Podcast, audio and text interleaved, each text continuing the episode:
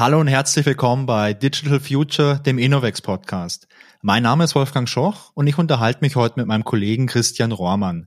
Christian, der ist bei uns System Engineer und er kümmert sich um die ganzen Sachen, die man eigentlich so gar nicht sieht, wenn man mit der Cloud interagiert. Denn der Christian, der kümmert sich um die ganzen Low-Level-Geschichten und heute Nachmittag war er noch im Rechenzentrum und hat da Dinge verkabelt und ich freue mich drauf, jetzt mal ein bisschen über das Thema Data Center, Technologie und die ganzen Hintergründe von so einer Cloud-Architektur zu sprechen. Hi Christian, schön, dass du heute da bist. Hallo Wolfgang, vielen Dank, dass du auch mich mal in deinem schönen neuen Podcast-Format hier willkommen heißt. Ja, äh, mich freut's, dass du die Zeit hattest. Und ähm, Christian, vielleicht kannst du zum Einstieg mal ein paar Sätze über dich sagen. Wer bist du eigentlich? Wo kommst du her? Und was genau ist denn eigentlich deine Jobbezeichnung bei uns?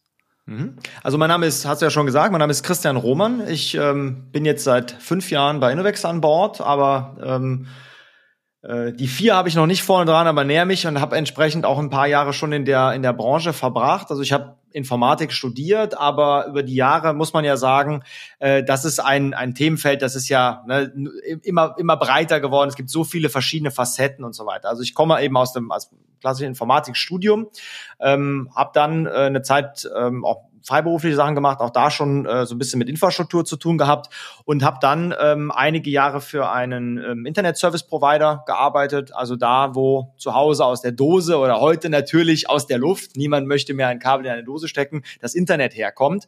Und ähm, ja, das äh, da konnte man auch prima seine Liebe eben für, für Hardware, für äh, blinkende Lampen und einfach das, das, das echte, die echte IT so ein bisschen ausleben. Aber ähm, ja, ich bin dann ähm, irgendwann zu Invex gekommen, weil äh, Cloud äh, in aller Munde und da wollte ich mich einfach auch weiterentwickeln. Ne? Also du hattest ja schon zu Gast eben äh, den Hendrik, wo es um, um äh, Cloud-Technologien geht, Kubernetes, Container, also diese Sachen und das ist auch was, ähm, was mich dann so ein bisschen getrieben hat, da weiter äh, zu gehen. Ja, aber alte Liebe ne, bleibt natürlich, also Infrastruktur, der bin ich immer noch sehr verbunden. Ja, super spannend, dass du gerade einen Hendrik erwähnst. Ich hatte mich mit dem Hendrik ja drüber unterhalten, ein bisschen, wie die Cloud funktioniert, was ist Kubernetes, was sind Container, wir haben uns darüber unterhalten, was Hyperscaler sind und haben dabei aber eher so über die Softwareseite gesprochen, also über die Anwenderseite, was für Dienste hast du vielleicht in der Cloud, die du nutzen kannst, wo du dann halt einfach Zeit sparst, weil du nicht mehr selber die Software installierst, also so Basissoftware wie vielleicht eine Datenbank, sondern du kannst was Fertiges nehmen, etc. Und wir wollen uns heute ja mal drüber unterhalten, wie funktioniert denn sowas eigentlich technisch? Wie funktioniert so das bisschen Technologie oder vielleicht auch das bisschen viel Technologie zwischen, ich habe einen Server physikalisch irgendwo im Rechenzentrum und ich habe irgendwann mal eine API, die ich nutzen kann, um mit den Ressourcen irgendwas zu machen. Wenn wir uns mal so auf die Reise begeben in die Tiefen der Infrastruktur, wo können wir denn da am besten anfangen? Wirklich so direkt unten im Rechenzentrum beim, äh, bei der Hardware? Ähm, könnten wir, ähm, wenn du aber schon die API ansprichst, dann würde ich vorschlagen, lass uns doch mit der Reise oben anfangen. Also du bist ja auch aus dem, kommst ja aus dem Softwarebereich, das heißt, du bist eher, sagen wir mal, Konsument von sowas. Du möchtest gerne, dass es da ist, dass es funktioniert und ja, heutzutage neuerdings kommst du eigentlich von der API-Seite. Du sagst irgendeiner äh, einer Schnittstelle, hallo, ich hätte gerne. Ja, genau. Also dann würde ich vorschlagen, wenn wir diesen, diesen Blick so macht, was, was passiert hinter der API? Und das ist ja so ein bisschen das, was, ähm, äh, ja, was hinter dem Begriff Cloud auf der Konsumentenseite, auf, ne, auf der einen Seite steht und dann eben auf der anderen Seite irgendwo gibt ja mannigfaltige ähm, Sprüche, was das, was das angeht, um das so ein bisschen in, in, in äh, äh, so ein bisschen humoristisch zu betrachten, auch wenn da die Cloud ist, vermeintlich also eine, eine Wolke aus Wasserdampf, dann ähm, ist natürlich trotzdem irgendwo Hardware. So, und wenn du eben, wenn wir von der API anfangen, dann ähm, hängt ja schon mal davon ab, was willst du für, für, eine, für einen Dienst nutzen. Hendrik hat ja, ne, Hyperscaler hast du gerade erwähnt, ja auch schon ja. Gesagt, was, was möchte ich da nutzen? Das heißt, es ist bei der API erstmal die Frage, ja, welche Art von Ressource möchte ich? Nehmen wir den, nehmen wir den einfachen Fall, du willst eine virtuelle Maschine haben. Allein das ist ja schon etwas, was ja vor 20 Jahren einfach noch nicht so en vogue war. Heute ist das selbstverständlich. Jeder hat drei, vier, fünf davon auf seinem Computer. Ähm, ja, manchmal sogar äh, ohne, dass man in der IT ist. Also Virtualisierung, also die Nutzung von einem Stück Hardware für mehr als eine Sache. Ähm, so als eine, ein Grund, warum man das macht, ähm, ist ja nun Standard. So, also wenn wir, wenn wir sagen, eine virtuelle Maschine, die möchte ich jetzt über so eine API anfordern. Gib mir doch mal, hallo Cloud, gib mir doch mal eine virtuelle Maschine.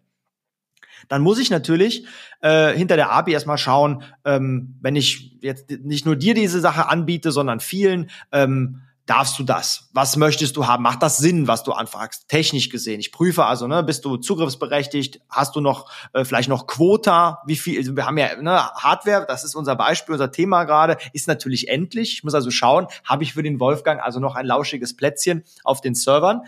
Und äh, das mache ich natürlich nicht selber. Das ist ja so das, das Anti-Pattern, wie man sagt, oder so das Negativbeispiel aus der Historie. Man spricht bei der IT-Abteilung oder äh, bei den Leuten da, im, die sich um die Server kümmern. Und wie spricht man vor? Hallo, ich möchte gerne irgendwie was machen.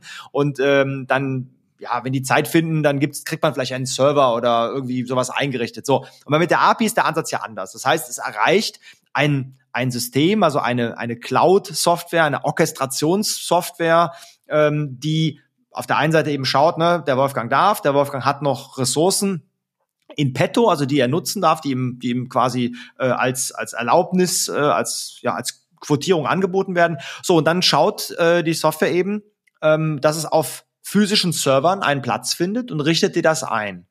Und das Natürlich mit einem hohen Automatisierungsgrad, so wie wir das natürlich bei den kommerziellen Anbietern auch kennen, bei den Hyperscalern auch kennen. Ich sagte API, ich hätte das gerne und äh, mit einer mit ja mit einer, mit einer hohen Automatisierung binnen kürzester Zeit wird mir eine, eine virtuelle Maschine, so wie ich sie gerne hätte, dann auch bereitgestellt. Ich kann dann also sofort loslegen.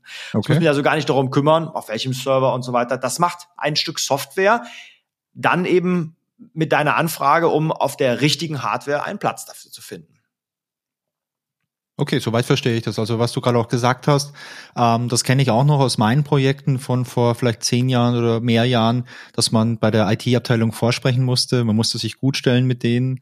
Und wenn man dann Glück hatte, dann hat man irgendwann mal die Ressourcen bekommen, was meistens halt daran lag, dass die Leute halt total überlastet waren. Also es immer viele Menschen gab in der Firma, die irgendwelche Ressourcen wollten, jetzt vielleicht eine Datenbank, äh, Zugriff oder eine neue Datenbank oder vielleicht eine virtuelle Maschine und dass dann oftmals in der IT ein, zwei Leute nur waren, die sich um das alles kümmern mussten.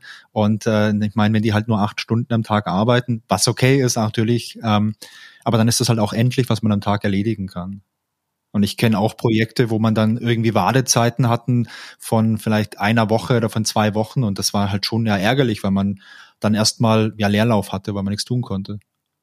Ja, und das ist, ähm, ich sagte ja schon, dass ich glaube, dass, dass das Themenfeld von von IT, von Informationstechnologie, aber auch von der Informatik, also auch algorithmisch und so, das ist also sehr breit. Ich meine, du hast äh, hier im, im Format ja jetzt alleine in wenigen Folgen schon eine, eine, ein ganzes Spektrum abgedeckt und ne, das more to come. Also wir haben einfach sehr großes äh, ähm, Know-how-Spektrum, aber nicht jeder kann davon alles in allem. Also man kann nicht ein guter System Engineer sein, glaube ich, und gleichzeitig ein Spezialist in speziellen Machine Learning Algorithmen für Sprachsynthese oder so oder oder Spracherkennung oder so. Das so und das heißt, das Themenfeld ist breit, aber eben ähm, was wir auf jeden Fall wahrnehmen, ist, dass sich die Welt da ein bisschen schneller bewegt und dann brauchen wir natürlich solche Sachen. Das heißt, du möchtest eben nicht mehr äh, die Kollegen äh, nötigen, dir was bereitzustellen, weil du jetzt da was machen willst, sondern du möchtest eben schnell experimentieren können oder aber und ich glaube, das ist so ein bisschen was man nicht vergessen darf äh, bei der bei diesem bei diesem API-Angebot, ne, das wird dir schnell was bereitgestellt,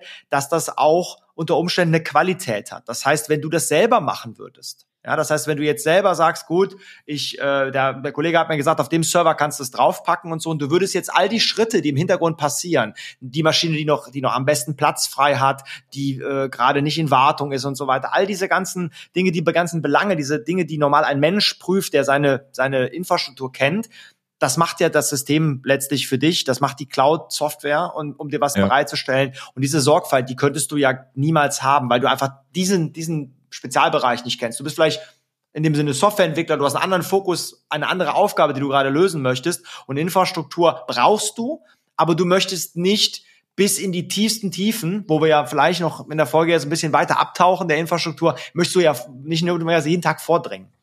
Ja, also ich, ich kenne das super gut, weil früher hatten wir sowas nicht. Also ich erzähle immer gern von früher, weil ich früher halt noch aktiv entwickelt habe in Projekten und, und Software entwickelt habe. Und ich kenne es halt auch noch so, dass man dann als Softwareentwicklerin oder als Softwareentwickler noch nebenbei solche Infrastrukturthemen übernommen hat. Und das war immer so ein bisschen eine Qual, weil auf der einen Seite, ja, es ist generell schon interessant, was Infrastruktur leisten kann. Aber mit so einem gefährlichen Halbwissen hatte man da manchmal auch wirklich ein komisches Gefühl, ja, passt das jetzt und habe ich es jetzt richtig gemacht? Und wenn man viele manuelle Schritte hat, egal wie gut das man ist, dann hat man halt auch viele Möglichkeiten, einen Fehler zu machen. Und ich meine, du bist ein Mensch und ich bin ein Mensch und deswegen machen wir ja Fehler. Die Frage ist ja nicht, ob wir die machen oder sondern wann wir die machen. Und wenn ich jetzt keine Ahnung 30 manuelle Schritte habe, um einen virtuellen Server bereitzustellen, die Chance, dass ich da einen Fehler einbaue, die ist halt gegeben. Und wenn ich jetzt zehn solche virtuelle Server von Hand irgendwie aufsetzen muss, dann habe ich halt 300 solche Schritte und dann steigt die Chance, dass irgendwo ein Fehler reinkommt. Deswegen ist Automatisierung ja, finde ich, nicht nur ziemlich cool, weil man dadurch Zeit sparen kann, weil ein Computer manche Dinge einfach viel schneller machen kann, sondern äh, weil die Chance, dass da Fehler passieren, halt geringer ist. Ganz genau. Und ich, da hast du es eigentlich schon äh, perfekt zusammengeschraubt. Wenn ich eine Dankeschön. Automatisierung habe, warum soll ich es dann noch selber machen? Also nicht nur, warum soll ich es nicht den Computer machen lassen, sondern warum soll ich den Wolfgang nicht einfach seinen Server selber hochfahren lassen? Oder zehn. Oder was er auch sonst noch braucht. Virtuelle Platten, Speicher, Datenbanken, irgendwelche, auch Netzwerk, ne, in dem Bereich. Also alles, was man so ähm, mit Firewalls und Netzwerken und Load Balancer und all diese ganzen Komponenten, die man so in dem im Data Center typischerweise vorfindet. Ähm, wenn ich dann einen hohen Automatisierungsgrad habe, wenn ich so Standardbausteine konzipiert habe, ja, dass ich sage, kein Problem, sag mir ruhig, was du brauchst und ich habe hier Werkzeuge, mit denen kann ich dir das jederzeit starten und auch mehrere davon und äh, oder oder Upgrades machen automatisch. Ja, warum soll ich es überhaupt noch selber machen? Da bin ich ja schon 90 Prozent des Weges, um ein Angebot zu machen, dass jemand ähm, ne, der, der nur die Infrastruktur benutzen möchte, dann einfach selber machen kann. Er sagt, ich brauche fünf Server, warum soll ich das noch in die, in die Hände nehmen? Ne? Das ist, wie du sagst, die eine Person, die nur acht Stunden am Tag arbeitet, die, die kann nicht alle Anfragen entgegennehmen und prüfen und sonst was. Und letztlich ist es ja auch so, ähm, mit äh, moderner Softwareentwicklung äh, und eben dem Zugang zu solchen ja, schnell verfügbaren Ressourcen, die man auch schnell wegwerfen kann, entstehen ja ganz neue ähm, Paradigmen, wie man, wie man arbeiten kann. Ne? Das heißt, du kannst äh, eine Testumgebung äh, ist, ist nicht ein ein Satz von Servern nochmal im physischen Sinne oder die ganze Infrastruktur nochmal notwendigerweise, sondern du startest Maschinen, Container geht's noch schneller, testweise ganz kurz, also ganz kurzlebige Sachen. Auch das ermöglicht das. Also wenn du einmal die Automatisierung hast, dann hast du auch eine ganz andere ähm, ganz andere Taktung, mit der du sowas einsetzen kannst. Eben um zum Beispiel ähm, bei einem Software-Upgrade Tests zu machen oder ganz typisch in der Softwareentwicklung bei jeder neuen Version, bei jeder Veränderung nochmal äh, die Infrastruktur ähm, zu erzeugen und dann eben äh, zu prüfen, ob alles passt. Ja, und das eben selber zu machen. Wenn das alles über, über eine Stelle ging, die das bereitstellen müsste äh, und das auch wird nur dreimal im Jahr benötigt, weil es nur dann ein Upgrade und ein Release gibt, das macht alles keinen Sinn. Und da will man eigentlich eben mit, mit ähm, ja, so einer API-getriebenen äh, Infrastruktur, so ein Cloud da glaube ich, ist der Begriff gar nicht so schlecht, so, eine, so einen Cloud-Zugang finden, sprich, ich weiß gar nicht genau, was dahinter letztlich in der, in der Realisierung benötigt wird und eingesetzt wird. Ich kriege aber eben ähm, fertige Bausteine. Ich rufe da rein und das meistens, wenn Ressourcen da sind, sagt mir das System, so, ist fertig, es steht dir bereit, du kannst es jetzt nutzen. Ja, also ich glaube, Automatisierung ist aber der Schlüssel ähm, in vielen Branchen, aber gerade jetzt für uns in der Informatik. Ich glaube, Automatisierung ist der Schlüssel dafür, dass wir wirklich effizient entwickeln können. Also sei es jetzt Automatisierung in der Infrastruktur oder auch Automatisierung in der ganz normalen Entwicklung. Also ich schreibe ja als Softwareentwickler auch nicht mehr jede Zeile Code von Hand, sondern ich habe ja auch Automatisierung beim Entwickeln selbst mit irgendwelchen Templates, die mir Sachen automatisieren, die mir meinen Code automatisch bauen und so weiter.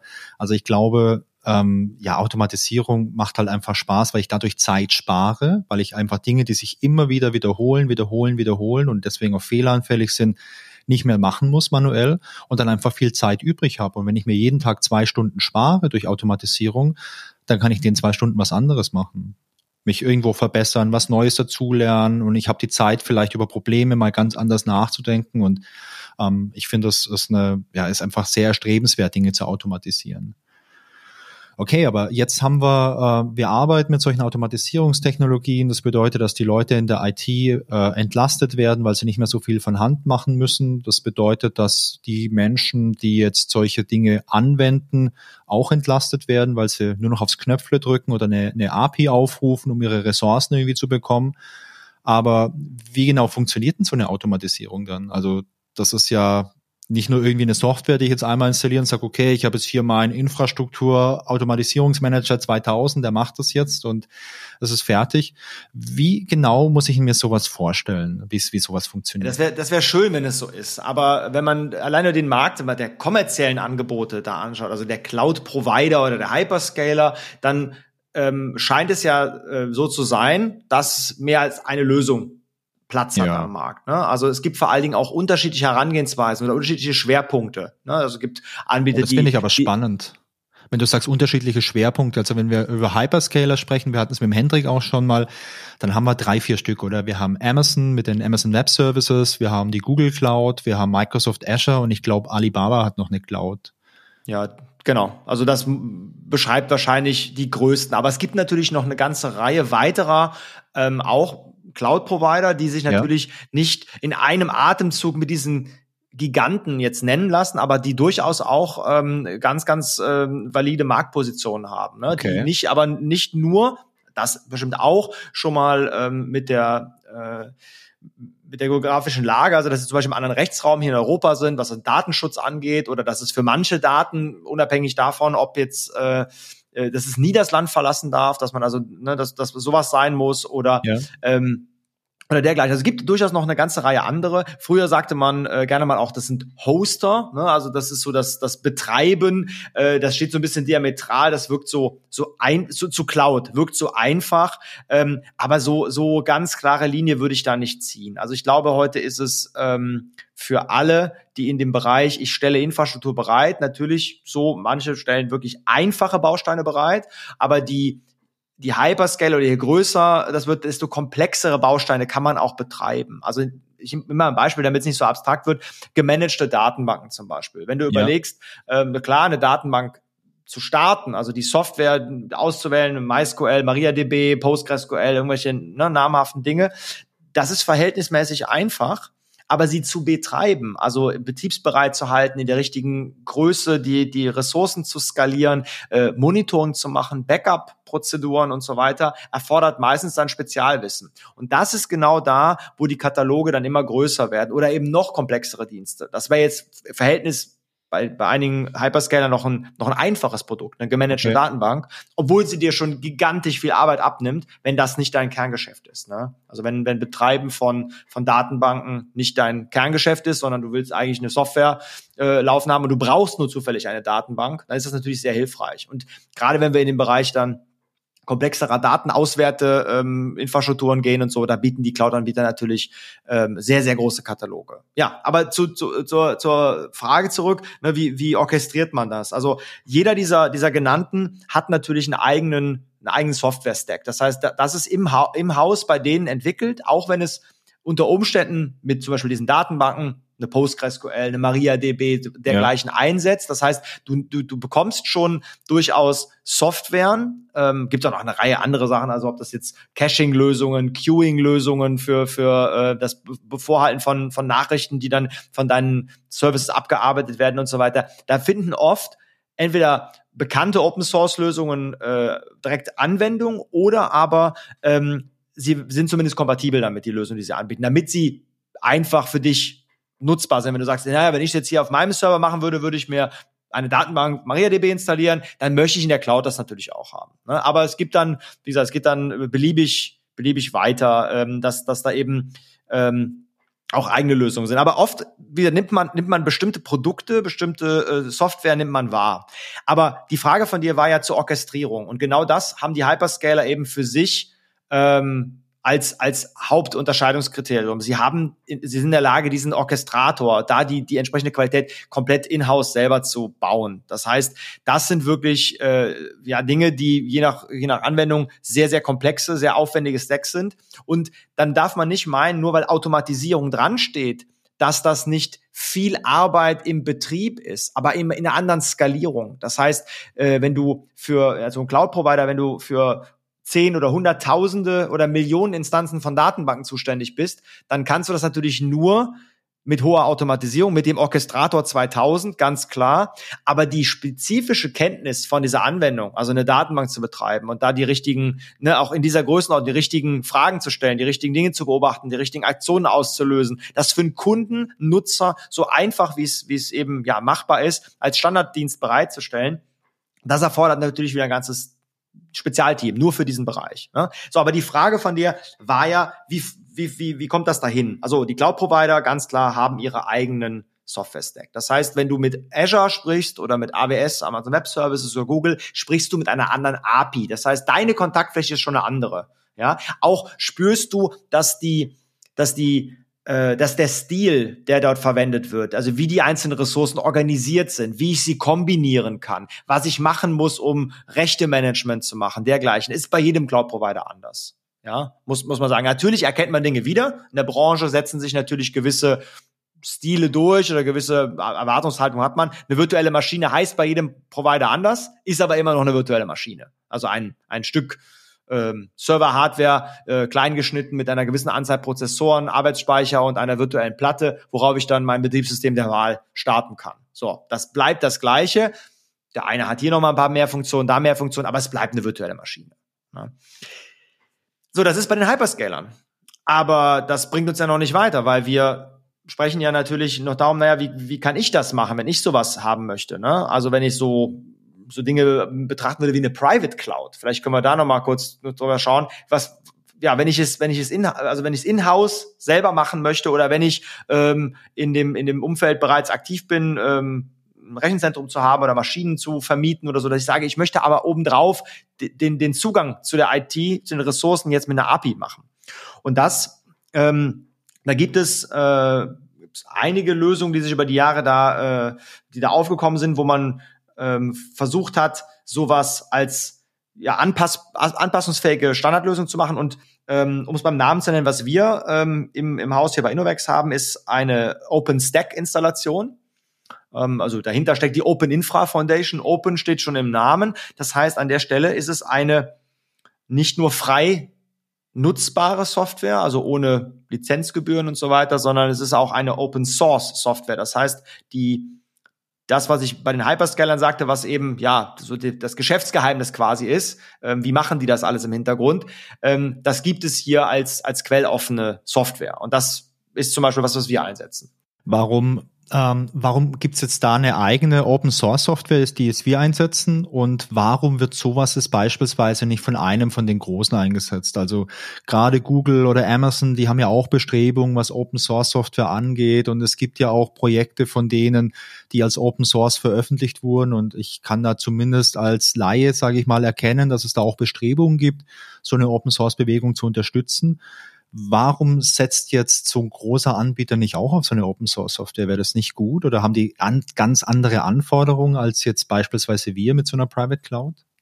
Ja, ich, ich glaube, ab einer gewissen äh, Größenordnung ähm, kann es sinnvoll sein, ähm, zu schauen, ob man es ja komplett selber macht. Das heißt, all seine Überzeugungen, auch geschäftlicher Art, nicht nur technologisch Dinge ja. anders zu machen, heranzugehen. Äh, und man muss auch niemanden fragen. Also wenn du eine gewisse Größenordnung hast, dann ist es natürlich ein, ja, vielleicht sogar ein Nachteil, dass du dir etwas vorgefertigtes oder schon vorgedachtes. Du musst es immer noch integrieren, kommen wir ja. gleich noch zu, ähm, aber dass du dir eine, eine fertige Software nimmst und dann eben in den Grenzen, die sie setzt oder in den Stilen, wie sie, wie sie arbeitet, äh, das eins, dann, dann, dann, ja, das ist auf der einen Seite, manche Firmen, wir, ähm, also OpenStack hatte ich schon genannt, ähm, wird in, bei einer Reihe von, von kleineren Cloud-Anbietern, das heißt kleiner, aber im Verhältnis zu den Hyperscaler. Ne? Also wir haben zum Beispiel die Open Telekom Cloud oder äh, den Hoster OVH oder in USA ja. Rackspace. Ja, also ich wie gesagt, will jetzt gar nicht sagen, der eine ist gut, der andere schlecht, darum geht's hier gar nicht. Ich will nur sagen, das sind auch Namen in der Branche, die also nicht,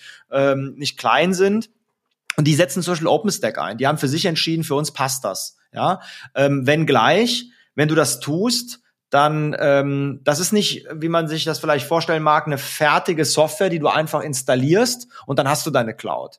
Das ist im, im Sinne, dass du das einfach installierst und dann startet das, mag das so sein, aber das ist dann nicht die Cloud, die du dir vorstellst. Du hast ja gewisse gewisse Produkte, gewisse kleine äh, Komponenten, wie zum Beispiel den virtuellen Server, den möchtest du auf eine gewisse Art und Weise anbieten. Du möchtest gewisse Größen anbieten. Du hast vielleicht ähm, sonst bestimmte Vorlieben, auf was für Equipment das ausgeführt wird. Du hast vielleicht spezielle Anforderungen an, äh, weil du ja mal vielleicht noch ein anderes Beispiel nehmen, äh, wo wir schon bei den Nutzern sind, das CERN zum Beispiel, der große Teilchenbeschleuniger, ne, der, die nutzen OpenStacks, einer der größten Nutzer, ähm, weil die sagen, der Zugang zu solchen ähm, virtuellen Maschinen, virtuellen Platten und so weiter äh, ist anders nicht zu machen. Wir brauchen davon Zehntausende, ganz viele Forscher brauchen mal einen schnellen Server oder auch andere Services, die so angeboten werden in der Cloud, so die nutzen das.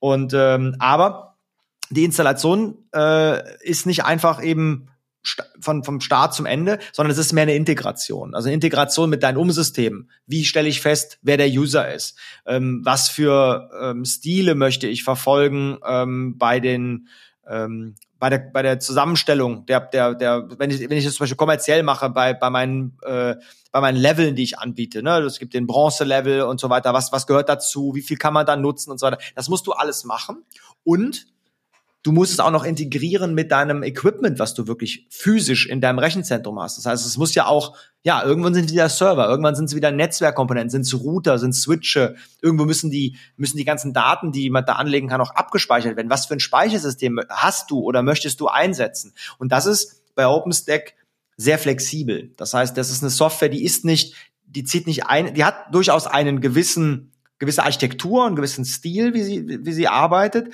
Aber es ist nicht so, dass es nur einen Weg gibt oder nur eine. Also an, an jedem, bei jeder Komponente habe ich wieder Optionen. Ich könnte es so machen oder so machen oder so machen. Und deswegen das findest du eher so ein Baukasten, Christian, oder? Wenn ich ja, sage, ich, ich habe ja, jetzt, ich möchte ja. was betreiben und ich möchte es nicht alles selbst entwickeln. Ich möchte auf was zurückgreifen, was es schon gibt dann kann ich sowas vielleicht nehmen wie OpenStack, da ist das ein Baukasten. Ich brauche aber trotzdem noch Leute, die das Verständnis natürlich für die Materie haben und mit denen muss ich mir dann überlegen, okay, wie soll das überhaupt jetzt für uns konkret aussehen? Wie sieht unsere Infrastruktur aus? Und du bringst das Beispiel gerade mit, äh, die Installation ist nicht einfach nur mal kurz installieren und es ist fertig. Ich glaube, das ist ja auch einleuchtend, denn es ist ja nicht so, dass du dann einen Server hast und auf den installierst du irgendwas und äh, legst noch ein paar Benutzeraccounts an und fertig, sondern wenn du jetzt, also wenn du jetzt irgendwie ein kleiner Provider bist, der ein paar Ressourcen anbieten möchte, dann hast du ja auch im Rechenzentrum ein bisschen was an Hardware stehen. Also allein da hast du ja auch schon die Komplexität. Vielleicht können wir das Beispiel ja mal so ein bisschen konkreter machen. Du hast ja gerade schon angesprochen, dass wir so eine Private Cloud haben. Das ist die ICS, der Innovex Cloud Service. Genau, der Innovex Cloud Service, ja. Genau. genau. Ähm, erste Frage an dich, äh, wieso haben wir denn das? Nur damit wir was können, damit wir was haben, mit dem wir Erfahrungen sammeln oder nutzen wir das irgendwie produktiv? Vielleicht mal die, die, die letzte äh, Frage zuerst. Ja, wir nutzen das produktiv. Also das ist nicht einfach, wir gucken uns mal die Software an. Das, das tun wir mit vielen Produkten bei Innovex. Also wir gucken uns viele Sachen an ähm, und, und äh, versuchen da ja der, der Entwicklung mal ein bisschen voraus zu sein. Was ist, was ist im Trend, um einfach ne, auch so ein Hype-Cycle nicht, dem nicht äh, aufgesessen zu sein. Gerade bei Kundenprojekten, dann ist mal was ganz heiß, dass wir es uns schon mal angeguckt haben. Äh, nee, hier ist es nicht so. Also dafür ist die, die, der Aufwand auch zu groß, sowas zu betreiben. Wir nutzen das produktiv. Aber wie nutzen wir das produktiv? Ähm, das ist vielleicht, äh, ja, gar, also vielleicht ein bisschen überraschend. Ähm, wir benutzen das ähm, oder unsere eigene IT-Abteilung benutzt das zum Beispiel. Ja, jetzt würde man sagen, hm, wie IT-Abteilung? Seid ihr nicht die IT-Abteilung? Wir hatten ja eben schon, ne, ganz zu Beginn des Gesprächs so dieses Spannungsfeld.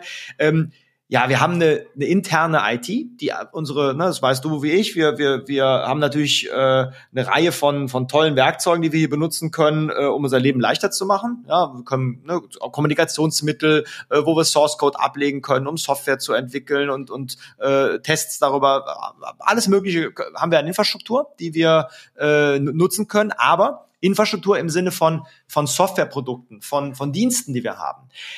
Aber um diese betreiben zu können, klar, es gibt natürlich auch Managed Services, also wo jemand anders sich kümmert, aber wenn der Service nicht managed ist, wenn du also die Software selber betreiben musst, dann kommen wir schnell wieder zum, zum Anfang des Gesprächs. Ich brauche Server, ich brauche Infrastruktur, ich brauche Speicher, ich brauche Hochverfügbarkeit, ich brauche Vernetzung, ich muss ans Internet kommen, breitbandig ans Internet kommen, das ist eben mein Dienst für, ja, mittlerweile sind wir, äh, was hatte die Natalia gesagt, 440 Mitarbeiter? Ne? Ich glaube, ich glaube so, ja, 440 oder so. Ja, so, an fünf, fünf Standorten. Das heißt natürlich auch, so ein Dienst, äh, wenn man, wenn man noch mehr wächst oder eben sowas wie ähm, eine äh, etwas größere Homeoffice-Welle, die äh, aus welchen Gründen auch immer ab und an ja mal passieren kann, dann äh, braucht man vielleicht äh, etwas mehr Infrastruktur. So, und um dieses, ähm, um davon die IT zu entlasten und die IT im Grunde das machen zu lassen, also wirklich mit den Diensten zu arbeiten und nicht mit der Infrastruktur, ähm, haben wir äh, als einen Nutzer auf unserer, auf unserer ICS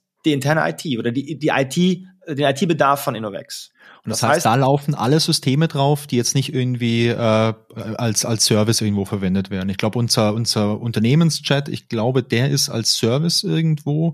Glaub, genau, der ist als Service. Der ist als Service gebucht. Genau, äh, genau das, da ist kein, da ist das ist keine Dogmatik, also dass man sagt, das darf so nicht. Die, die äh, äh, Kolleginnen und Kollegen dort in der IT schauen natürlich, was am besten für sie passt.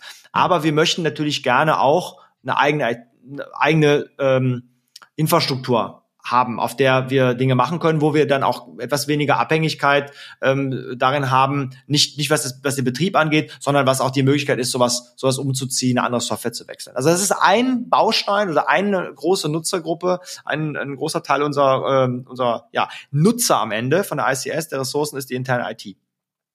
Dann haben wir aber ähm, auch die anderen, äh, das ist indirekt quasi allen Mitarbeitern zur Verfügung gestellte Ressource, die wir haben in der für die bei den Innovex Cloud Services. Aber selbst direkt stellen wir Ressourcen bereit. Jeder Mitarbeiter und jede Mitarbeiterin bekommt ab Tag eins einen Account, einen Zugang und ein, eine gewisse äh, Menge an Quota, die auch anpassbar ist, ähm, das äh, äh Infrastruktur auf der ICS zu nutzen. Das heißt, wenn du jetzt bei Innovex als Data Engineer, als Softwareentwickler oder sowas anfängst und sagst, ja, ich will was ausprobieren, dann natürlich, wenn du im Kundenprojekt oder für das Thema, was du machst, Amazon Web Services am besten einsetzt, weil du da einen Service nutzt, dann kannst du auch das tun.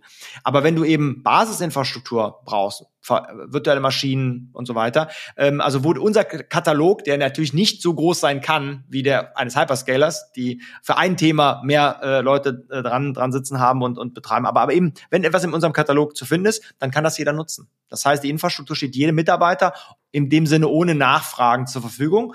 Ja, wir haben eine Menge IT-Spezialisten und äh, ja, die brauchen auch einfachen Zugang zu sowas. Ne? Also niemand möchte hingehen und sagen, ich muss mir einen Server kaufen, weil ich eine CI-Pipeline bauen will. Ne? Das, das, das muss einfach funktionieren. So, und das ist also der, der, der zweite Baustein oder die zweite Gruppe. Das ist die direkt, das direkte Angebot an die Mitarbeiter.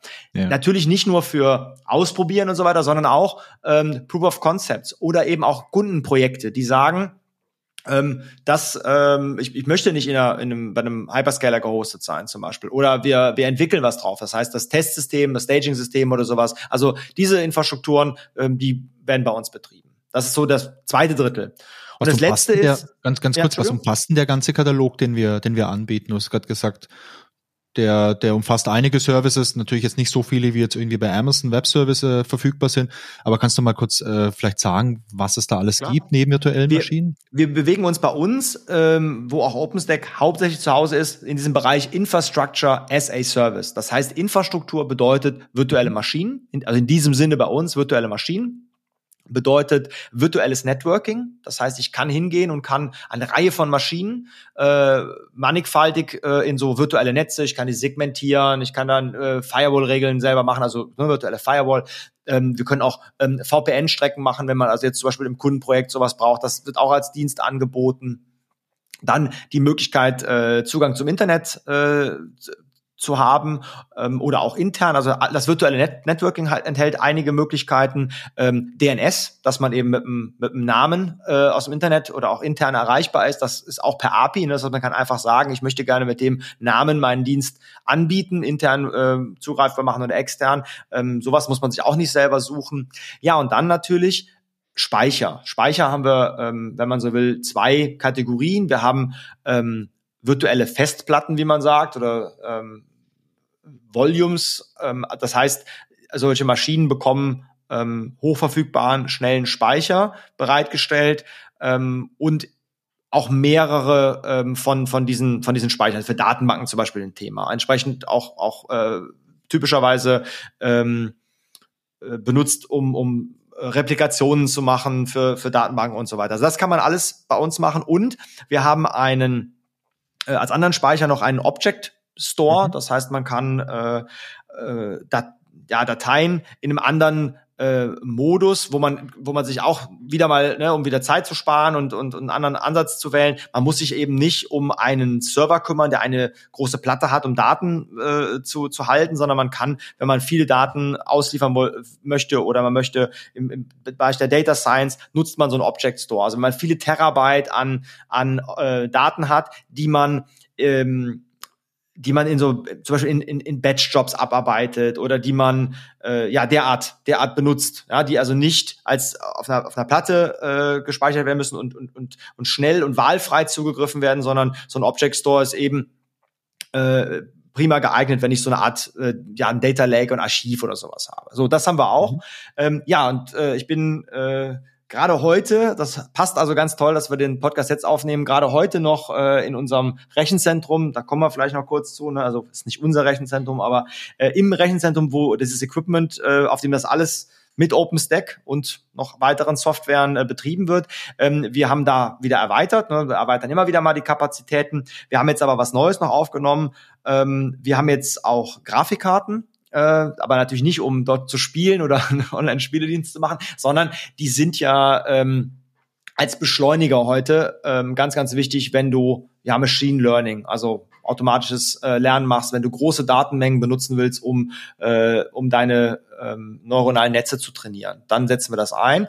Und ähm, auch da gibt es einen Bedarf, den gibt es natürlich schon länger und wir decken den natürlich auch. Wir haben äh, hatten oder haben eine, eine entsprechende Maschinen auch als Hardware, aber wir nutzen natürlich auch, äh, auch Public ähm, Cloud Services, wo man das benutzen kann. Aber wir haben für uns gesehen, dass es sinnvoll ist, dass wir die ICS auch um diese, diese Funktionalität ergänzen. Das heißt, in Kürze, wie gesagt, heute haben wir das Equipment in Betrieb genommen, aber in Kürze wird es jetzt so sein, dass du deine virtuelle Maschine, die du da hast, äh, dass du auch sagst, ich möchte äh, hier ein, ein neuronales Netz trainieren und ich brauche da Grafikkarten und dann kriegst du die auch. Das heißt, auch das ist dann wieder etwas an Infrastruktur, was du auf Zuruf haben kannst. Ja. Ja, klingt auf jeden Fall sehr gut. Wir müssen uns nach dem Podcast dann nochmal drüber unterhalten, äh, wo man am besten solche Grafikkarten kaufen kann, weil das, glaube ich, der Markt gerade ein bisschen äh, stark umkämpft. Er ist ein bisschen, ist ein bisschen leer, ja. Ich habe mich auch dreimal umgeschaut, als ich, äh, als ich sie in der Hand hatte dort, ne? also ob mich, äh, mir die niemand entreißt. Nein, also für die, für den Einsatz in einem Rechenzentrum äh, und dort ähm, sind es auch etwas andere Modelle aber trotzdem auch da der Markt ist extrem äh, leer an, an Equipment, ja. Okay, ähm, du hattest gerade ja schon, bevor ich dich unterbrochen hatte, weil ich neugierig war, was der Katalog alles hergibt, hattest du ja schon zwei von den drei Anwendungsfällen aufgezählt, äh, die wir abdecken mit der ICS. Also zum einen die interne IT, die versorgt wird, zum anderen die ganzen Mitarbeiterinnen und Mitarbeiter, die die Ressourcen nutzen können, um mal was auszuprobieren, mal Proof of Concept durchzuführen oder auch jetzt ähm, für Kunden mal beispielsweise ein Testsystem oder halt auch ein richtiges System aufzubauen. Was war denn dann noch der, äh, der dritte Anwendungsfall, den wir abdecken? ja, beim, beim zweiten vielleicht noch eine ganz kleine Ergänzung. Ja. Ähm, da wir ja, ja schon OpenStack äh, genannt haben, auch das finden wir natürlich in Kundenprojekten schon mal vor als Private ja. Cloud oder eben einer der äh, OpenStack einsetzenden Provider, ähm, wo das, äh, wo der Kunde äh, seine Infrastruktur dann dann gebucht hat oder betreiben möchte, setzt OpenStack ein. Und das heißt, ähm, auch das ist für uns natürlich, ne, die Mitarbeiter können direkt darauf zugreifen. Ist einfach schön, dass man OpenStack im Haus hat und hat dann äh, ja auch ganz kurze Wege, wenn man jetzt bei einem bei einem Kunden für einen Kunden eine Integration, zum Beispiel Kubernetes auf OpenStack, so um ja. mal was ganz Konkretes zu nennen, wenn man das vorfindet, da hat man wieder eine Kontaktfläche. Ne? Also Kubernetes ist ja noch oben drauf, wenn es um Container geht. Das nutzt zwar wieder virtuelle Maschinen, aber ist nochmal eine Abstraktionsschicht höher. Und ähm, da gibt es natürlich auch schon mal, äh, da knirscht es schon mal. Da gibt es schon mal ne, Anpassungen, die gemacht werden müssen oder man möchte ähm, ja speziellere Features ähm, realisieren, aber auch schon Softwaremodule, zum Beispiel für Kubernetes geschrieben, solche Controller. Und äh, dann ist es einfach schön, wenn wenn äh, OpenStack Know-how aber auch ja. Infrastruktur im Haus ist, wo man einfach mal reingucken kann, wie es wirklich funktioniert. Weil nicht nur Open Source, sondern weil es eben auch im Haus betrieben ist. Also man kann wirklich schauen, wie, ähm, wie und wo Stack Conversion. Also auch das wird im Rahmen, ne, also auch weil es OpenStack ist, findet es schon mal Anwendung, dass man zu, zu ICS greift, anstatt es irgendwo anders zu, zu machen. Ja, damit aber die dritte, die dritte Säule, das ist für uns ähm, ganz klar der Bereich System Engineering. Das, was du brauchst, um so eine Cloud zu betreiben, beziehungsweise erstmal aufzubauen.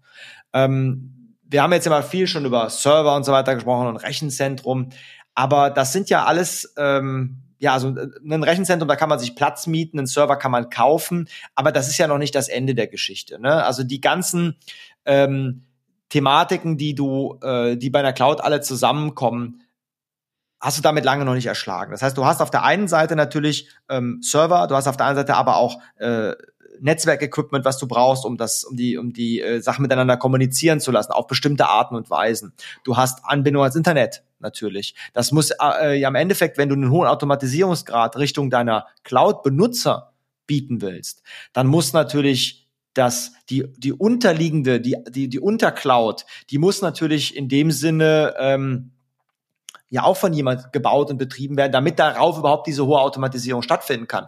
Und damit die Kapazitäten da sind, damit die Kapazitäten auch vom, vom, vom Konzept von der Architektur auch erweitert werden können. Ne? Also wenn jetzt, wenn wir mehr Mitarbeiter werden, das ist vielleicht noch das, das ungefährlichere Beispiel, aber wenn du jetzt sowas kommerziell einsetzt und äh, du hast einen großen kommerziellen Erfolg mit deinem, mit deinem Produkt, dann musst du natürlich in der Lage sein, mit der Architektur, die du dort hast, auch zu wachsen. Ja. ja. Oder Lifecycling, du musst äh, Maschinen außer Betrieb nehmen und so weiter. Ne? Also all diese Dinge. Und das sind so die, die Kompetenzen, die wir, ähm, die wir gerne auch noch äh, im Haus haben, dass wir also nicht nur oberhalb der API unterwegs sind, sondern dass wir auch als Innovex unterhalb der API unterwegs sind. Also wissen, wie wird in einem Data Center eine automatische Installation von Servern gemacht? Wie ist der Betrieb dort? Was sind die Hardware-Implikationen? Wie kann man dort gewisses Tuning machen? Ne? Was sind also wirklich die, wie kriegt man aus den, aus den Maschinen das Mögliche rausgequetscht. Ja, solche Betriebsthemen. Dann eben, was ich im Netzwerkbereich äh, gesagt habe, das ist in großen Datacentern auch Kunden äh, von uns durchaus immer mal ein, ein Thema,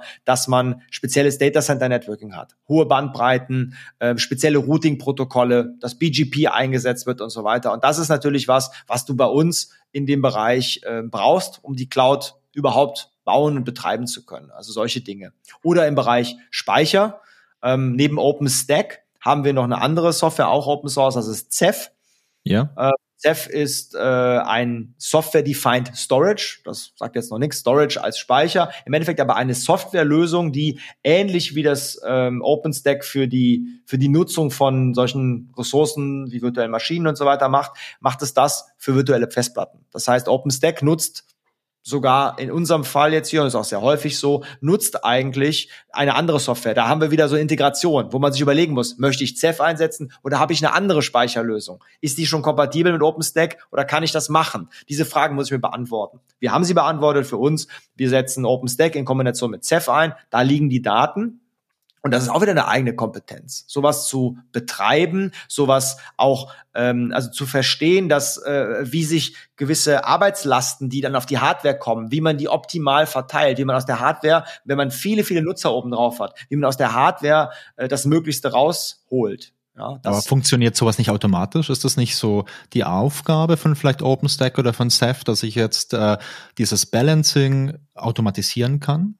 Also wenn ich jetzt rangehe und sage, okay, äh, liebe OpenStack, liebe ICS, ich brauche jetzt mal 25 virtuelle Maschinen und ich brauche jetzt irgendwie noch ein bisschen äh, Storage etc. und ich möchte damit was machen, dann, ich weiß nicht, muss ich dann direkt irgendwie sagen, okay, ich habe folgendes Nutzungsprofil vielleicht von diesen Maschinen, damit das schon irgendwie entsprechend verteilt werden kann auf den physikalischen Ressourcen? Oder ist das was Dynamisches, wo ich sage, okay, ich habe jetzt 25 Maschinen und das, äh, das Belastungsprofil mit meiner Software, das verändert sich vielleicht. Ich habe tagsüber auf den ersten zehn Servern viel Last und auf dem Rest wenig und im Laufe des Tages verschiebt sich das alles, weil meine Software halt irgendwie so entwickelt wurde.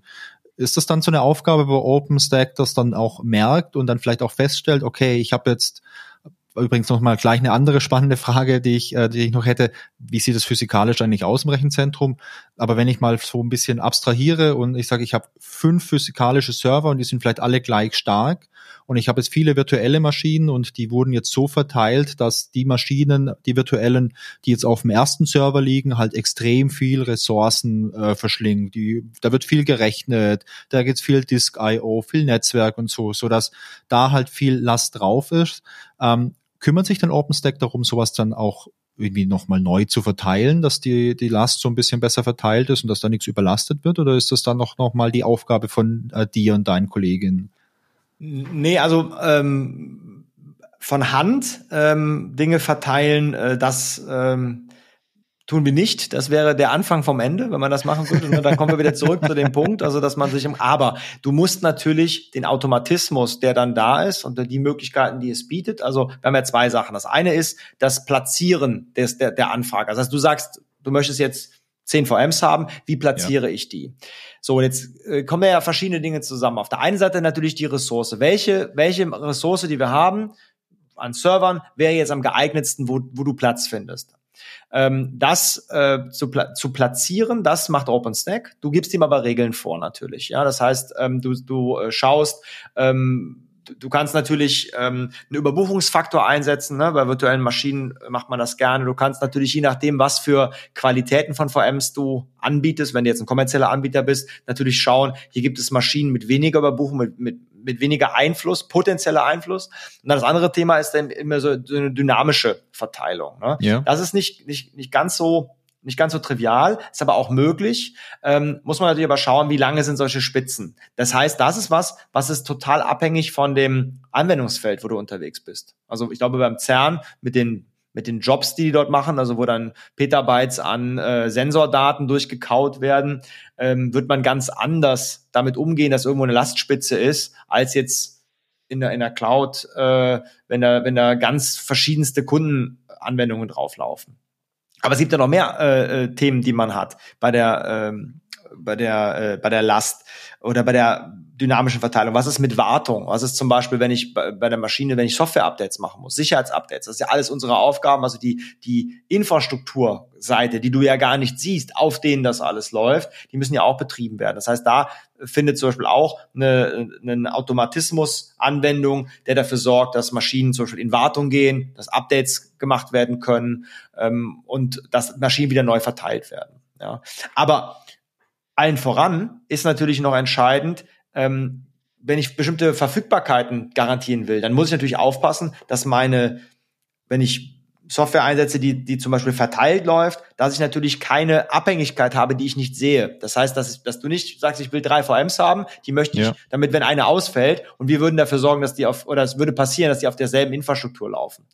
Ja, es könnte okay. zum Beispiel derselbe Server sein. Es könnte aber auch nur dasselbe Rack, also der Schrank im Rechenzentrum sein, äh, mit derselben Stromversorgung oder derselben Netzwerkinfrastruktur. Das heißt, wenn das Rack ausfällt, dann werden all deine drei VMs weg. Das willst du ja nicht. Genau, weil dann kannst du auch den Server selber machen. Also wenn das, ne, also dann kannst du dir einen ja, Server nehmen und so, und dann, das willst du ja nicht. Du möchtest ja gewisse Qualitäten haben. Und auch das äh, sind zum Beispiel Dinge, die anhand der Physik, die du im Rechenzentrum vorsiehst, der, der Kapazitäten, die du hast, die du den, den, den Nutz, also die du entweder in den, in die Verteilungslogik rein konfigurierst, also das kann, mhm. kann OpenStack, oder aber auch teilweise dem Nutzer anbietest. Das heißt, du kannst zum Beispiel über die API sagen, diese beiden Maschinen oder mehrere sollen niemals auf derselben Infrastruktur laufen. Das ist für mich ganz wichtig, weil es sind für mich ähm, es sind redundante Kombinationen von von von Dingen. So, das ähm, können wir alles berücksichtigen und verarbeiten und dann darüber verteilen. Ja. Okay, das heißt, ich kann dann beispielsweise sagen, ich habe verschiedene so Qualitätslevels und ich brauche vielleicht so eine ganz einfache Qualität für ein Testsystem, wo es nicht schlimm ist, wenn da mal was passiert im Rechenzentrum und wenn die Maschine vielleicht mal einen halben Tag weg ist, weil das nicht äh, so super wichtig ist und ich es gut verkraften kann. Und das andere Ende der Skala wäre dann vielleicht so ein Hochverfügbarkeitssystem. Ich sage, okay, das ist jetzt ein System, das ist produktiv, vielleicht für einen Kunden und das muss immer live sein.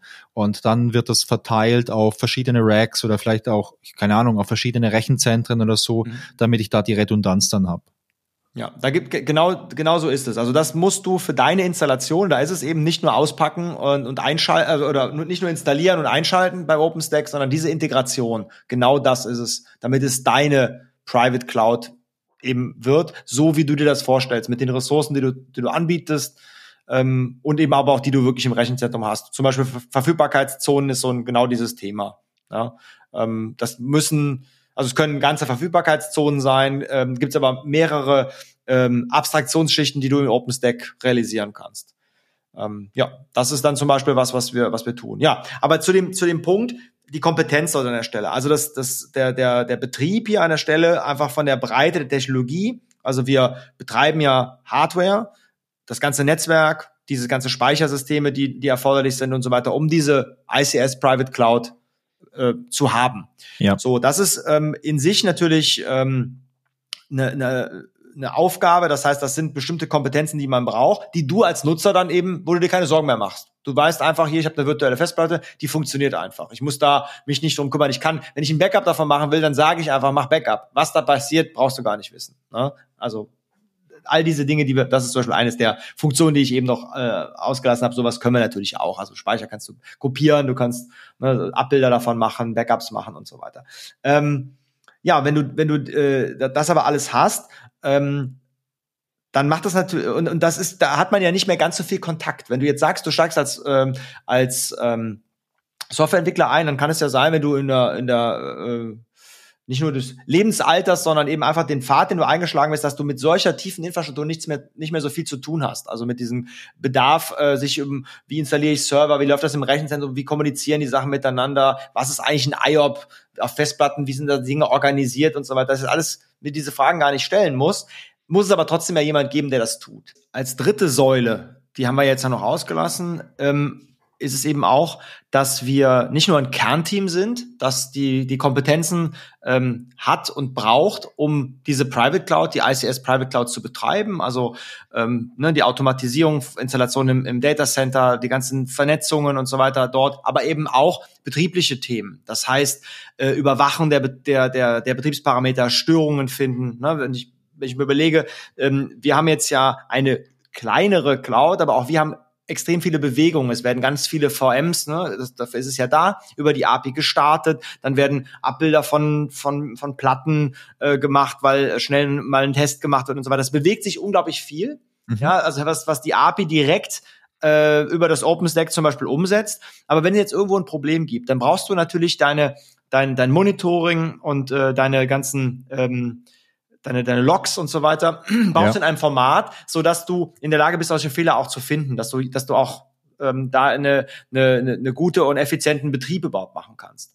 So, und all diese ganzen Dinge, die haben wir als Kernteam natürlich ähm, von uns bereitgestellt, aber wir haben im, äh, und das ist die dritte Säule bei uns im ISDS-Team, wir haben auch ähm, immer einige ähm, Junioren, Studenten dabei, weil man heute natürlich mit so einer Art von ähm, Infrastruktur, wenn man jetzt direkt als ähm, als Softwareentwickler heute auch vor allen Dingen, weil es einfach omnipräsent überall verfügbar ist, einsteigt, dann guckt man nicht mehr unter die API. Man vergleicht vielleicht noch, mhm. was kann Google, was kann der, was kann der, aber wie das wirklich funktioniert im Kern, was bedeutet das eigentlich, sowas äh, ähm, zu orchestrieren, ja, das fällt dann fällt dann raus. Und ähm, das ist etwas, was wir also Ausbildung und eben diese Kompetenz an System Engineering zu haben und eben professionell. Es geht ähm, bei uns, also ich hatte ja eben erwähnt, ähm, ich war, äh, habe ein, ein Stück neue Hardware äh, in Empfang genommen im Rechenzentrum. Das ist aber die totale Ausnahme.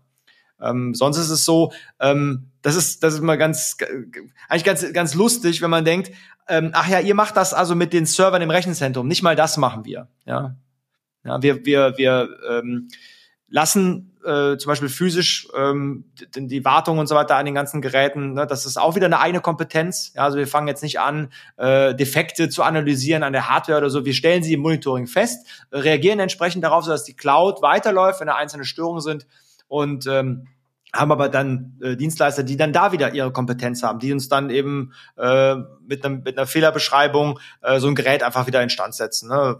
Arbeitsspeicher austauschen oder was auch immer kaputt ist an dem Ding. Ähm, ja, und alle, all diese, diese, diese Themen, ähm, die möchten wir auch gerne unserem, unserem Nachwuchs einfach mitgeben in System Engineering, ähm, weil auch wenn du äh, in, in Umgebungen unterwegs bist, wo du vielleicht eine fertige Cloud hast, einfach zu wissen, wie Dinge wirklich von der Pike, wie sie da drunter funktionieren und eben nicht bei einem einzelnen Server, sondern in der wirklichen Cloud-Umgebung. Ja, also wenn du eine Cloud baust, das ähm, sehen wir einfach als als äh, ja unser unser weitere Aufgabe. Das heißt, wir haben immer immer und auch gerne Junioren an Bord, die uns helfen, die aber hoffentlich auch äh, ja, viel Spaß haben und viel mitnehmen davon, wie so ein wie so eine Cloud eigentlich funktioniert. Ja, ich finde es auch äh, total spannend, wenn man mal wirklich mal reinschaut und sich auch mal klar macht, wie Dinge funktionieren. In der heutigen Zeit ist es halt schon so, dass alles mega komplex geworden ist. Also ich habe mein, ich habe ja auch Informatik studiert und ich war fertig vor so, okay, ich möchte es nicht rechnen, aber es ist schon mehr als zehn Jahre her, so knappe 20 Jahre vielleicht, ah, 17, 18 Jahre, ja, schon ein paar Jahre her, egal. Und wenn ich allein mal in diesem Zeitraum, der ja in der Informatik schon groß ist, mal mir klar mache, was sich da alles verändert hat, wenn es um Softwareentwicklung geht, um Infrastruktur und das ganze Zeug, das ist brutal viel. Also sowas wie die Cloud gab es halt noch nicht, als ich studiert habe. Ich war, da, da hatten wir halt keine Ahnung, da hatten wir normale Server und ja virtuelle Maschinen, die gab es natürlich da auch schon zu Anfang der 2000er, aber das war alles noch äh, noch super übersichtlich. Und jetzt heute nehme ich so ein bisschen immer mit, dass sich viele junge Leute, also die Leute, die jetzt gerade studieren oder mit dem Studium fertig sind, halt oft für solche Hype-Themen interessieren. Also Machine Learning, das ist natürlich was ziemlich Cooles, Deep Learning und so diese ganzen KI-Themen, die halt ähm, ja wirklich auch gehypt sind überall und wo wir ja auch viele Leute haben, die sich damit beschäftigen. Aber ich habe immer so den Eindruck, dass so gerade so diese Infrastrukturthemen nicht so super gehypt sind und vielleicht auch nicht so super cool sind. Teilst du den Eindruck? Also ich meine, für dich ist es cool. Du die machst Wahrnehmung, es ja Die Wahrnehmung teile ich auf jeden Fall. Also ich, ne, ich wehre mich dagegen, dass die Themen nicht cool sind, aber das die Wahrnehmung, dass es ja oft auf den Eindruck hat. Jetzt ähm, habe ich ja versucht, auch so ein bisschen die da den, den diesen Unterschied zu machen.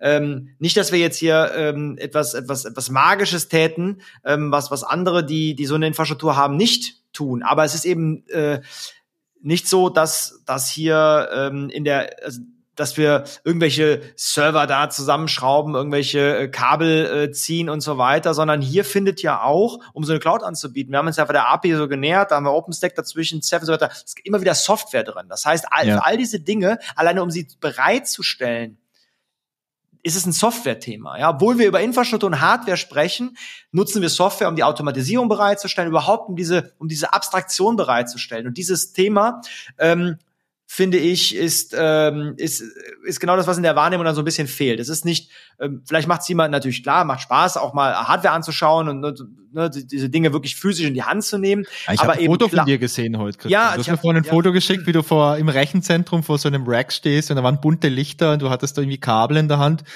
und uh, das sah schon ziemlich cool aus. Ja, der erste, ja, wie erwähnt, der erste äh, Server mit den Grafikkarten, genau, den haben wir eingebaut ähm, ja, ja, also ganz klar, macht Spaß, ne, sich das, äh, sich das äh, physisch auch mal alles anzuschauen und so. Und das ist natürlich auch, ähm, gerade wenn man ein bisschen größeres Equipment hat, so von der Leistung und so natürlich äh, beeindruckend, was man da hat, weil ja eben auch viele Dinge gleichzeitig darauf passieren sollen. Aber ähm, den, den Punkt, den ich machen wollte, ist einfach, dass Cloud bauen nicht Schraubenzieher und Server und Kabel sind, sondern es ist ja. ein Software-Thema. Ja. ja. Und deswegen glaube ich nicht, dass es äh, uncool ist. In, in dem Sinne, dass man sagt, ach so, das ist so, ähm, ja, so, so Kisten zusammenschrauben und so weiter, sondern das Thema, was wir haben in der, in der Cloud, und da sind auch unsere, unsere Studenten und äh, Junioren genau unterwegs, ähm, weil es eine Open Source Software ist mit OpenStack und so weiter. Wir sind bei äh, bei, bei neuen Funktionen, bei Features, aber auch bei Fehlersuchen und so weiter, ne, sind wir wirklich in der Software unterwegs. Wir analysieren mit unseren Monitorenwerkzeugen Performance-Probleme und so weiter und melden auch wirklich äh, tief voranalysierte Fehler an das, an das Projekt oder liefern sogar Programmcode. Das heißt, das ist eigentlich unsere, unsere Schaffenswelt im Alltag, nicht ähm, Kabel äh, ziehen und sonst was. Ich möchte das auch gar nicht gering schätzen. Auch das ist, wie gesagt, eine eigene Kompetenz, äh, ordentlich wartbar und so weiter, äh, so Equipment zu verbauen ähm, oder eben äh, Serverprobleme, Hardwareprobleme zu, äh, zu diagnostizieren und zu lösen. Aber es ist nicht unsere Kompetenz. Das ist nochmal ja. was anderes. Wir betrachten es einfach, wir wollen die, die Hardware, die wir haben, die Infrastruktur, die wir haben, zugänglich machen. Und dazwischen mhm. ist einfach eine große Schicht Software. Ja. Ja, du Christian, aber nicht falsch verstehen. Also ich finde das schon cool, aber ich finde auch alles cool, was mit Technik zu tun hat. Und ich verstehe auch unheimlich gern, wie Dinge funktionieren. Und wenn ich jetzt irgendwie mir bei einem, keine Ahnung, bei Amazon Web Services so eine Datenbank zusammenklicken kann, dann ist das natürlich auch praktisch, wenn ich jetzt gerade Software entwickle und mich jetzt nicht um die Datenbank kümmern möchte. Aber zu verstehen, wie sowas funktioniert, finde ich auch super spannend. Mein Punkt war nur, ich habe immer so ein bisschen das Gefühl, dass die öffentliche Wahrnehmung, wenn es um IT und Informatik geht, halt auf so ein paar Themen oft nur drauf geht und die so ein bisschen in den Mittelpunkt stellt, dass aber andere Themen, die A, super wichtig sind und B, auch super spannend sind, manchmal so ein bisschen in der Diskussion einfach vergessen werden. Und das finde ich persönlich eigentlich schade, weil ähm, es ist ja super spannend jetzt, ich meine, wie viele Server haben wir oder wie viel Hardware haben wir jetzt in dieser ICS beispielsweise? Hast du das im Kopf ungefähr? Ja, also wir haben, äh, wenn man sich so ein, so ein Rack vorstellt, das ist so ein ähm so zwei Meter fünfzig hoher, hoher Schrank quasi, Metallschrank und davon haben wir zwei Stück bis äh, bis an die Zähne mit äh, Equipment bewaffnet. Ja. Okay. Und ich meine, das ist schon, das ist schon cool, wenn du ja auch da letztendlich die Verantwortung hast. Also die Arbeit, die du machst, die sichert ja auch, dass, dass wir in der Firma unsere Infrastruktur haben. Also auch in Kundenprojekten, in denen ich tätig bin, nutzen wir beispielsweise die ICS für irgendwelche Testsysteme und Entwicklungssysteme. Und wenn da jetzt irgendwas nicht funktionieren würde und die zwei Racks, die würden irgendwie, keine Ahnung, komplett ausfallen, dann hätten wir es beispielsweise in meinem Projekt auch ein Problem, weil wir dann nicht mehr arbeiten können ja, ich glaube, so, so ist aber genau die, die, die Aufgabenteilung an der Stelle. Ne? Man kann äh, natürlich sagen, ich mache alles selber, aber dann ist es immer die, ab einer gewissen Größenordnung wird es schwer, die jeweilige Thematik, also ob das die Hardware im Rechenzentrum ist, ob das der, äh, der, der, ne, die, der Betrieb, der Betriebssysteme und so weiter. Das wird immer, immer etwas sein, was du ab einer gewissen Größenordnung, wo es schwer wird, wo du sagst, ja, da müssten sich ein paar Leute mal nur um das Thema kümmern. Und genau das ist ja das, was man schön mit so einer API dazwischen zieht, wo man sagt, so, die kümmern sich, ich bekomme diesen Dienst bereitgestellt, ich muss mir keine Sorgen machen. Ne? Ja, ich meine, letztendlich die, die Komplexität steigt ja auch. Also wenn ich jetzt nur ein kleines Java-Programm zum Beispiel schreibe und ich möchte, dieses kleine Java-Programm soll irgendwo laufen, damit irgendwas passiert, dann kann ich mich mit Java gut auskennen und dann kann ich das programmieren.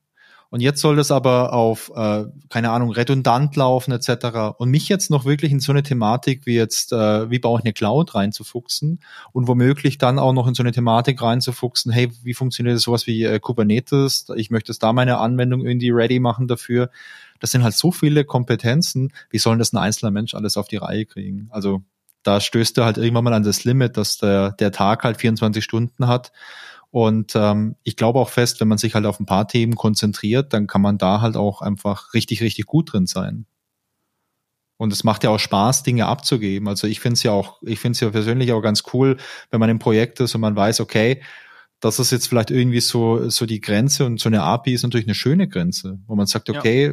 da sind die Kollegen da, die kümmern sich, dass da alles funktioniert und da kann ich mich drauf verlassen und äh, ich kümmere mich jetzt mit meinem Team darum, dass die Software funktioniert.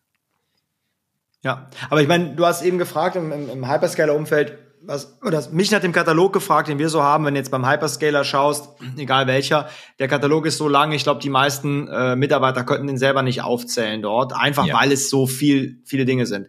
Und das ist zum Beispiel auch so ein bisschen der, äh, die Abgrenzung, die wir mal machen müssen. Wir können nur Dienste anbieten, die häufig genutzt werden, die also wirklich dann auch eine Entlastung und Mehrwert sind und die wir auch gut betreiben können. Und mhm. wir sehen das für uns ähm, hauptsächlich im infrastrukturellen Bereich, also infrastrukturnah. Also solche ähm, managed Softwaren obendrauf zu betreiben, erfordert ja dann da auch wieder entsprechende ähm, entsprechendes Know-how und ja. in alles. Ne? Du musst dann Software-Updates abdecken und so weiter. Aber ähm, Grafikkarten hatte ich ja schon gesagt, ist so ein Thema. Wir möchten da sogar eine Machine Learning Workloads, wo wir ja bei Innovex ähm, Hype hin oder her. Einfach viel Know-how haben, dass äh, ähm, das auch ausgelebt werden will. Also in vielen Abschlussarbeiten und so weiter wird, wird immer wieder danach gefragt. Wir würden gerne hier das Modell trainieren, aber mit normalen Prozessoren kommt man da nicht weiter. Und den Rest der Infrastruktur, den haben wir schon. Uns fehlen einfach nur ein paar Grafikkarten. Ja bisschen einfach gesagt jetzt, aber ungefähr so ist die Geschichte, wie es dazu gekommen ist. Dann haben wir gesagt, na, lass uns anschauen, lass uns den Bedarf mal so ein bisschen überschlagen. dann haben wir gesagt, das macht Sinn.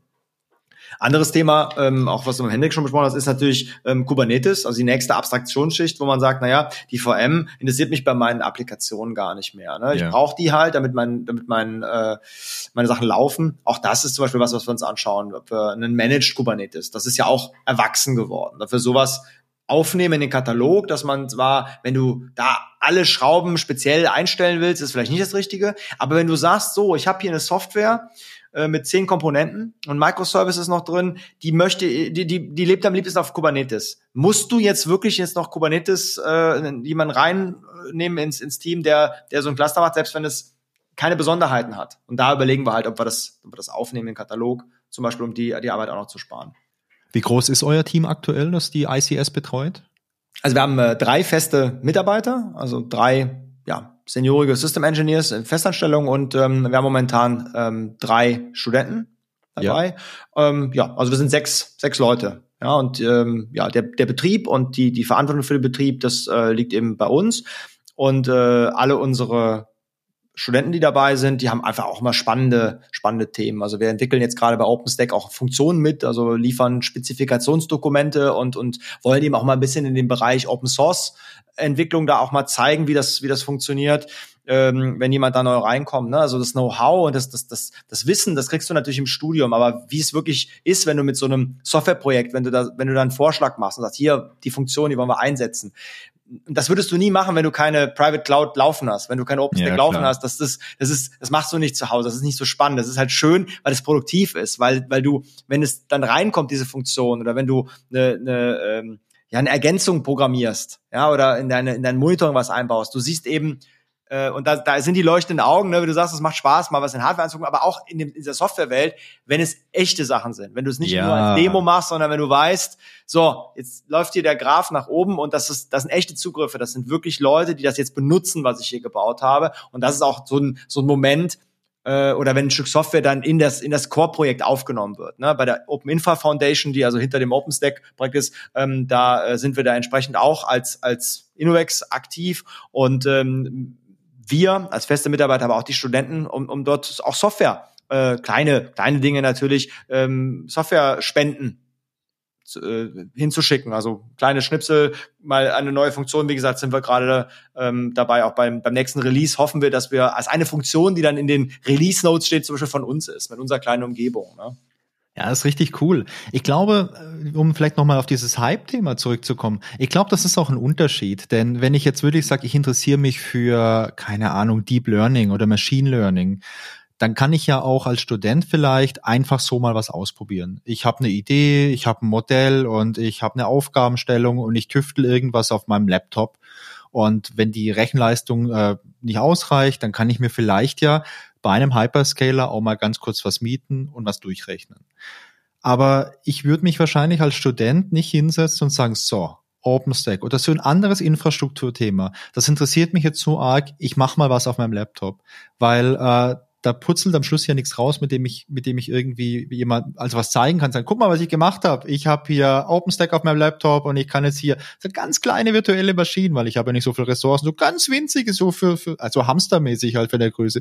Das ist nicht cool und äh, ich glaube, da fehlt dann vielleicht auch die Motivation. Aber wenn ich jetzt in so einem Unternehmen äh, einfach da mal mitarbeiten kann und äh, es gibt da einfach so eine Cloud und die wird auch benutzt, dann ist das eine ganz andere Motivation. Für mich war das als Student immer so. Ich tat mich immer schwer, einfach so irgendwas auszuprobieren. Also so, hey, hier hast du ein Tutorial, kannst du in 13 Wochen, machst das Tutorial durch und dann hast eine Programmiersprache gelernt. Habe ich nie gemacht. Fand ich immer super langweilig. Also ich habe mir immer irgendein kleines Projekt suchen müssen, wo dann, also ich habe gerne mal so ein kleines Spiel programmiert oder irgendwas Kleines und das fand ich dann auch cool. Da konnte man mit den Kommilitonen auch mal quatschen. Und ich finde, das ist halt ein Riesenunterschied zwischen so Software, also klassischen Softwareentwicklungsthemen und vielleicht auch so diesen ganzen KI-Themen und halt der Infrastruktur.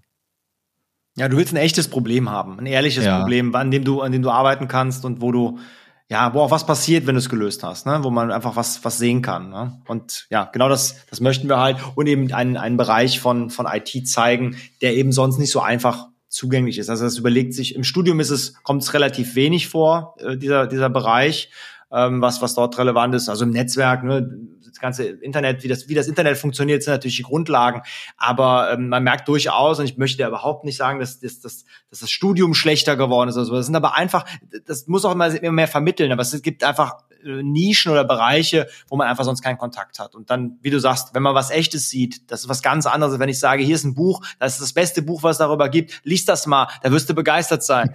Das ist, das ist trocken, das ist langweilig. Ne, Im Studium, wie gesagt, das ist für mich auch, ähm, oder wir haben ja auch Praxissemesterstudenten, also nicht immer Werkstudenten oder Praxissemesterstudenten, jemand, der länger dabei ist, denn einfach sich ein bisschen größeres Thema äh, auch rausnehmen kann und dann wirklich zum Erfolg führt. Also es geht hier äh, ja. bei uns definitiv nicht darum, dass wir, dass wir an jemand, äh, keine Ahnung, Tagesgeschäfte abgeben, Tagesgeschäfte oder Computer machen. Also wir versuchen wieder Automatisierung, Software zu schreiben und das wollen wir einfach zeigen und dann halt an einem echten Beispiel, dass es richtig Spaß macht, ne, wenn man was macht. Also ein, ein, ein Beispiel, wenn du ähm, bei uns als, als Mitarbeiter die, die Cloud benutzt und du willst so ein, so eine Inventur haben, was habe ich denn gerade alles laufen und äh, dass, dass man da auch nicht ewig irgendwie was vergisst und so. Ähm, da haben wir so einen kleinen, äh, kleinen Bot, der im, im Chat bei uns äh, auftaucht, der dir das dann kurz mal so mitteilt, total nett hat einer unserer Studenten geschrieben, hat die entsprechende Integration, hat sich das angeschaut und so. Ja, und irgendwann, als, wir haben uns natürlich dann gemeinsam den, den Code angeschaut, noch ein paar ähm, Verbesserungen, haben eben die Betriebsthemen auch abgeklopft, dass wir das in Betrieb nehmen können. Und ähm, das gezeigt, ne, wie, wie, wie, wie kann es dahin gehen? Ja, und jetzt bekommt jeder Mitarbeiter äh, Nachrichten von dem System, ne?